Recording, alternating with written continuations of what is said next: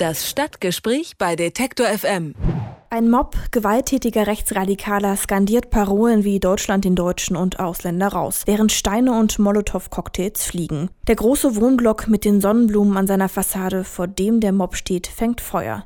Drin und auf dem Dach der zentralen Landesaufnahmestelle für Asylbewerber bangen Menschen um ihr Leben. Während der Mob tobt, ist die Polizei überfordert. So konnten die Krawalle vier Tage lang vom 22. bis 26. August 1992 anhalten. Durch diese Bilder hat der Rostocker Stadtteil Lichtenhagen, ja, die gesamte Stadt Rostock traurige Berühmtheit erlangt und sie haften ihr bis heute an. In diesen Tagen wird dem Ereignis zum mittlerweile 25. Mal gedacht. Im Umgang mit dem Gedenken tut sich die Stadt jedoch sehr schwer. Allein 25 Jahre hat es gedauert, bis ein öffentliches Mahnmal eingeweiht wird. Warum? Das frage ich Wolfgang Nitsche von den Linken. Er ist seit 2014 Präsident der Bürgerschaft der Hansestadt Rostock und führt die Arbeitsgemeinschaft Gedenken. Schönen guten Tag, Herr Nitsche.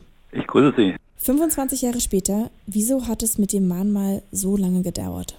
Das ist ein schwieriger Prozess gewesen. Wir haben ja nicht jedes Jahr an die Ereignisse, an das Pogrom damals in Lichtenhagen erinnert. Das ging immer im, im Fünferschritt.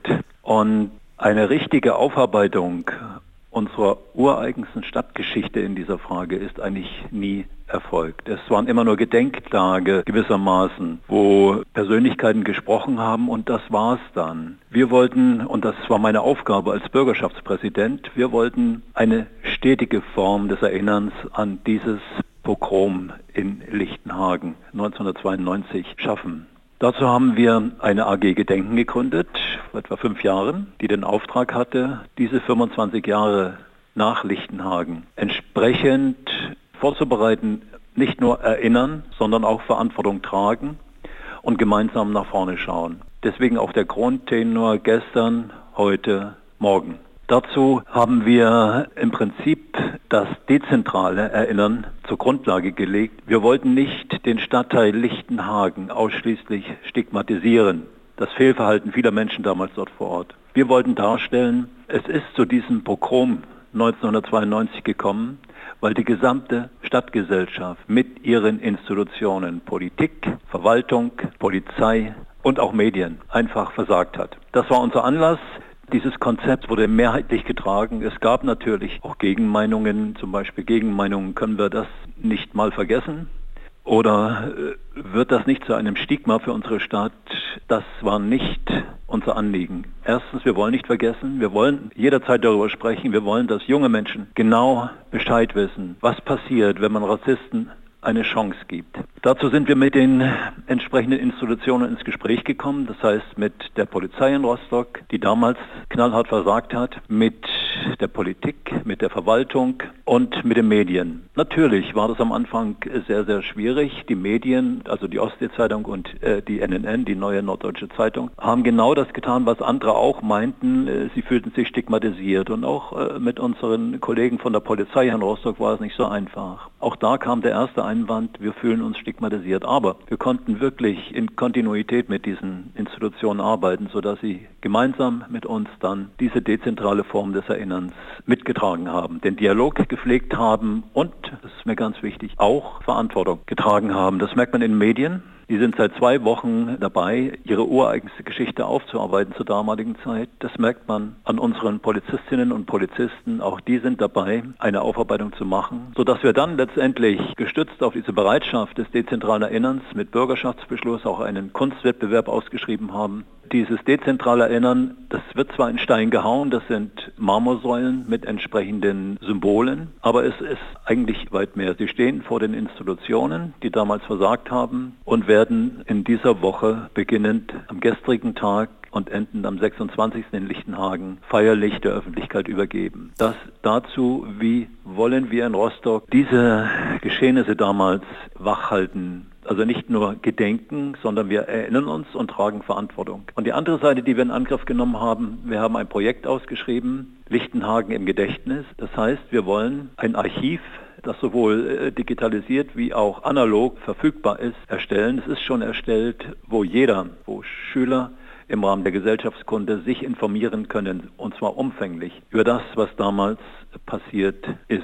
Und wir geben es auch frei für Graduierung, also für Bachelorarbeiten, für Masterarbeiten. Das ist auch mit der Universität so abgesprochen. Das vielleicht zu den wichtigen Dingen, die wir vornehmen. Das heißt, es ist kein einmaliges Gedenken, sondern es ist ein Prozess der Verantwortung, die wir tragen, dass wir das annehmen. Sie haben es gerade angesprochen, es soll ein langfristiges Gedenken werden. Es hat aber auch schon früher Initiativen gegeben. Zum Beispiel wurde eine Tafel angebracht, ein Baum gepflanzt. Beide Dinge wurden schnell wieder entfernt. Warum soll es denn jetzt mit dieser Form der Erinnerung anders werden? Diese Tafel ist wieder angebracht worden. Die wurde mal entfernt und wurde auch besudelt von Nazis, aber sie ist wieder angebracht worden und ist am Gebäude der Bürgerschaftsfraktionen jederzeit einsehbar. Das darf ich widersprechen, die wurde nicht einfach entfernt, die ist wieder angebracht worden. Das war auch Wille der Rostocker Bürgerschaft, also mehrheitlich, das so zu tun. Die andere Form des Gedenkens, dass man einseitig in Lichtenhagen zum Beispiel vor fünf Jahren eine Eiche gepflanzt hat, vielleicht ein wehrhaftes Symbol. Aber diese Eiche war den äh, jungen Antifaschisten hier in Rostock ein Gräuel. Sie haben sie abgesägt. Gewissermaßen eine deutsche Eiche hat hier nichts zu suchen. Natürlich gibt es Bedenken. Bedenken, dass bei Nacht und Nebel die Nazis hier in Rostock immer noch, nicht stark, aber immer noch vorhanden sind, dass sie diese Form des Gedenkens auf ihre Art wieder besudeln. Das kann man nicht ausschließen. Das haben wir schon erlebt an dem Denkmalsplatz für das NSU-Opfer Mahmoud Togut. Auch da haben vor zwei Wochen, glaube ich, ist es geschehen, Nazis diesen Gedenkort besudelt mit Hakenkreuzen und mit NSU-Signien. Also das kann man nicht ausschließen. Aber wir arbeiten da gemeinsam mit den Sicherheitskräften unserer Stadt zusammen, sodass man durchaus, wenn es die Gelegenheit gibt, den einen oder anderen dabei erwischen kann. Ausleuchten mit, mit Kameras wollen wir das Ganze nicht. Das wollen wir überhaupt nicht machen. Das geht nicht. Sie haben jetzt auch gesagt, in, in, den nächsten Tagen wird quasi nach und nach das Mahnmal eingeweiht, die Teile davon. Wie kam denn jetzt Schritt 1, sage ich mal, bei der Bevölkerung an? Waren viele da, fanden Sie ja. das positiv, weil Sie auch gerade gesagt haben... War, war eine große Resonanz, war eine große Resonanz. Wir haben gestern zunächst einen Festakt, wenn man das so nennen kann, einen Gedenkakt in unserer größten Stadtkirche St. Marien gemacht. Also die Kirche war voll. Es hat die Ministerpräsidentin Frau Schwesig gesprochen, es hat der stellvertretende Oberbürgermeister gesprochen.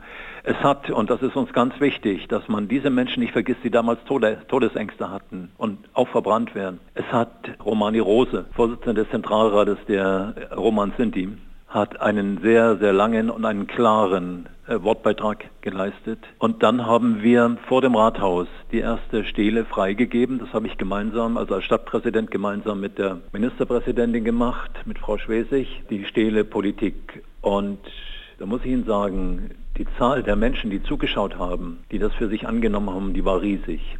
Vor Ihnen liegt noch eine lange Woche und es sind auch viele Einzelprojekte und trotzdem muss man sich angesichts der aktuellen Zeiten fragen, wenn die Zahl rechtsradikal motivierter Straftaten in Deutschland so hoch wie nie ist und auch Sie sagen, erst vor zwei Wochen ist ein ganz anderes ja. Denkmal beschmiert werden, haben wir aus den Ereignissen in Rostock nichts gelernt?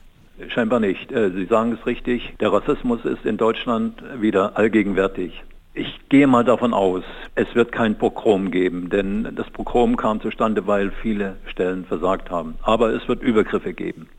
Es wird Übergriffe geben und ich glaube auch, das wird bundesweit so sein. Ich hoffe nur, und da setze ich auf die klugen und entscheidungsfähigen Menschen, dass sie sich dem entgegenstellen. Das hängt von den Menschen ab. Man kann nicht nur immer auf Staatsgewalt pochen. Das hängt von uns Menschen ab, die nach vorne schauen, die bereit sind, sage ich mal, das, was wir haben, nämlich eine Demokratie, wirklich stark zu verteidigen. Ich will nicht sagen militant zu verteidigen, aber stark zu verteidigen. Über die Ereignisse in Rostock-Lichtenhagen vor 25 Jahren und den Umgang mit dem Gedenken habe ich mit dem Präsident der Rostocker Bürgerschaft Wolfgang Nitsche gesprochen. Herr Nitsche, vielen Dank für das Gespräch. Vielen Dank für Ihr Interesse. Alle Beiträge, Reportagen und Interviews können Sie jederzeit nachhören im Netz auf detektor.fm.